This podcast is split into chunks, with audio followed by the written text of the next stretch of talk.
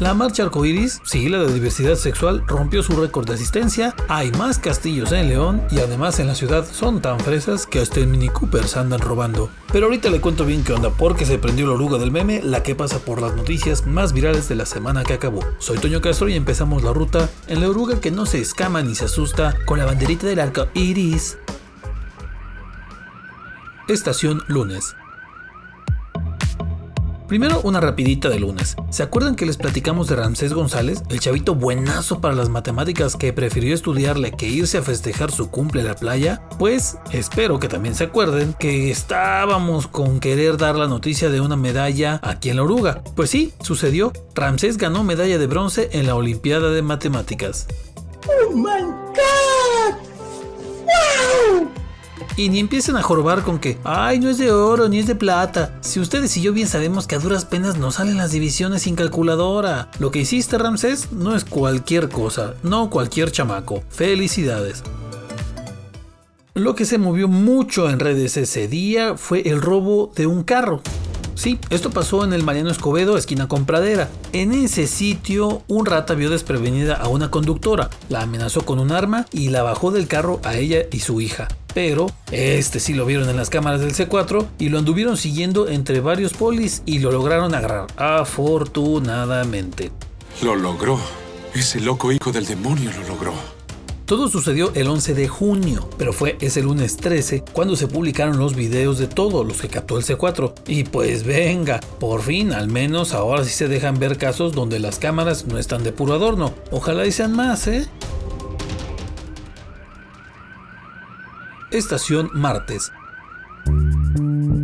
Tu compa todo emocionado porque lleva seis meses en el jale y todavía no le dan aire. Y mientras, el chulo jubilándose después de 30 años de chambearle en el camión. Vaya paciencia, ¿eh? Ese martes hizo mucho ruido la nota sobre el último viaje que hizo don Juan Francisco Villanueva, operador de la ruta X13, que era mejor conocido por la banda como El Chulo.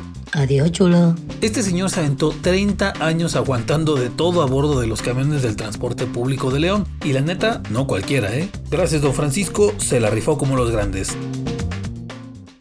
Otra que sonó bastante ese día fue la del cierre de unos negocios de comida que estaban en Celaya. Y es que no, no fue por la crisis de COVID. En un lapso de menos de 24 horas, los restaurantes Creepy Food y la Casa del Gazpacho anunciaron su cierre a través de sus redes sociales. Y se supo que era por cuestión de seguridad. ¡No! ¡No es cierto! Yo sé que no es cierto.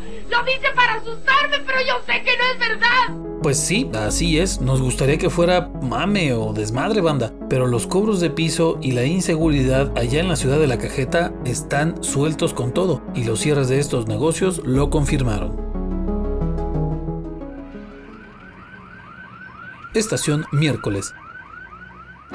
¿Se acuerdan del premiado castillo Disney de Delta? Pues no es el único en Londres, porque resulta que hay otro allá por la zona suroeste, en Barranca de Venaderos. La casa la cuida una señora a la que se la prestaron y sus chavalos, pues re felices. El dueño la construyó así porque tiene el sueño de que sus chavitos vivan en un castillo. Y pues ahí le lleva, eh, la mera verdad. Así que la nueva Suiza no tiene nada que envidiarle a Alemania, porque también tiene sus castillos y pues ahí está, vámonos. Cuando se dio la noticia de que Santa Fe Clan esperaba a su chamaco, luego luego se la soltaron de que ese morrito iba a traer un tostón de mota bajo el brazo. Simpson, usted es diabólico. Pues yo qué, la raza que puso eso en los comentarios. Y pues el tostón no fue, pero sí trajo la tradicional torta porque ya nació el Chavito y Santa Fe Clan tienen nominación al Premio Juventud que otorga la cadena de televisión Univisión. El buen Ángel va a competir con Geras por este premio y pues a ver qué tal. Si lo gana, ahora sí que saque el tostón y te vas a rifar como los chidos. ¿Sí o no, Santa Fe? Ah, chinga. Estación Jueves. Oye, ¿y los de León se han vuelto violentos?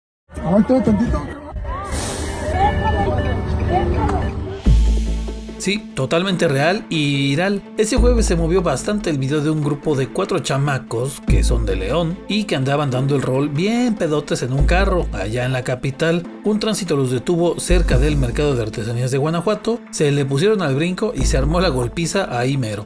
Llegaron otros agentes de tránsito y pues, se hizo el argüende en grande. No más que entre uno de los transistores salió uno que sí acabó con la cabeza como alcancía. Los chamacos terminaron detenidos y pues todo este show lo alcanzaron a grabar en videos y pues con estas cosas a veces sí da vergüencita ser de león, ¿eh? La mera neta, mano. Estación Viernes.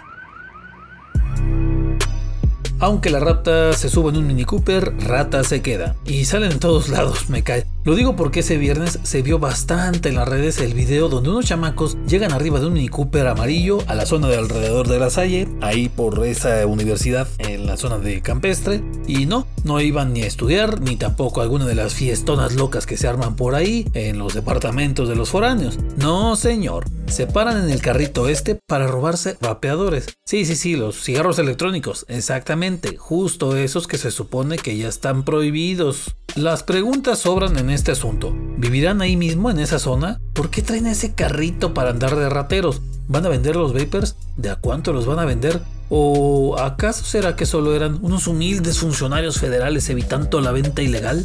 Pues chance, ¿no? Puede ser, a lo mejor. Estación Sábado. Sábado de Pride.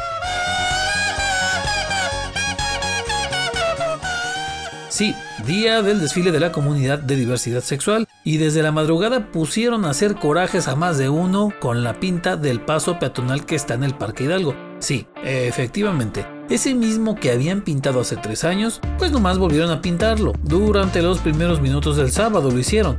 Fue la familia O'Farrill, sí, la primera pareja de mismo sexo que pudo casarse en León. Hicieron la convocatoria para ir a pintar de nuevo el paso peatonal con los colores de la bandera arcoíris. Se difundieron las fotos y los comentarios a favor no faltaron, pero tampoco los comentarios en contra, ¿eh? Por supuesto que no. Sobre todo con la foto donde Julio César y Ricardo se besaban. Hagan de cuenta el desmadrito que se ha hecho con el famoso beso entre dos chicas en la película esta de Buzz Lightyear. Para acabarla, en la tarde se volvió a hacer el desfile de Pride León y rompió récord de asistencia con poco más de 8000 asistentes porque regresó a su formato habitual, que es más largo y con carros alegóricos. Simón, la López Mateos y la Madero llena de...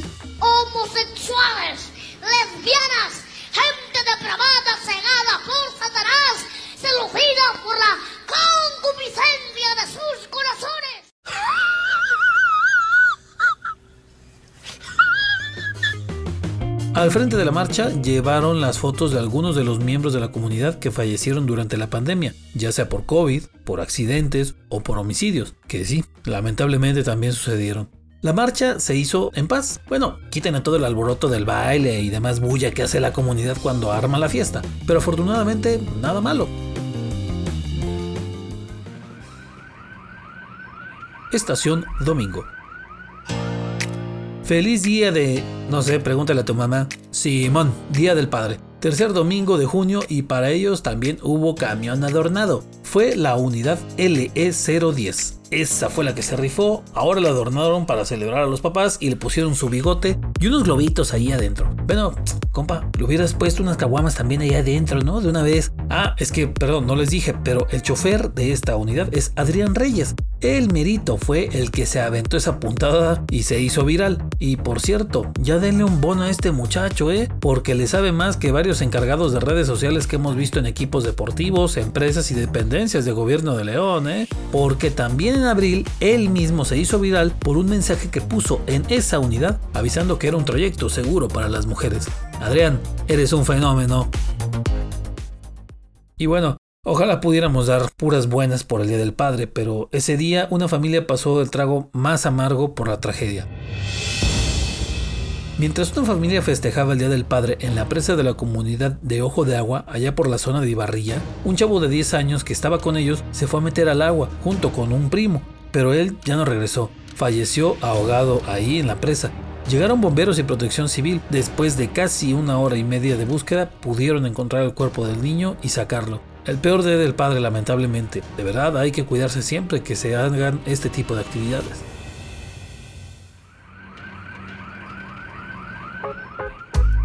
Aquí acabó la ruta de esta semana en la oruga del meme. Los vemos en la próxima y acuérdense que esta oruga si circula también por Spotify, Google Podcast y Apple Podcast. Y también estamos en TikTok. Nos vemos la próxima semana.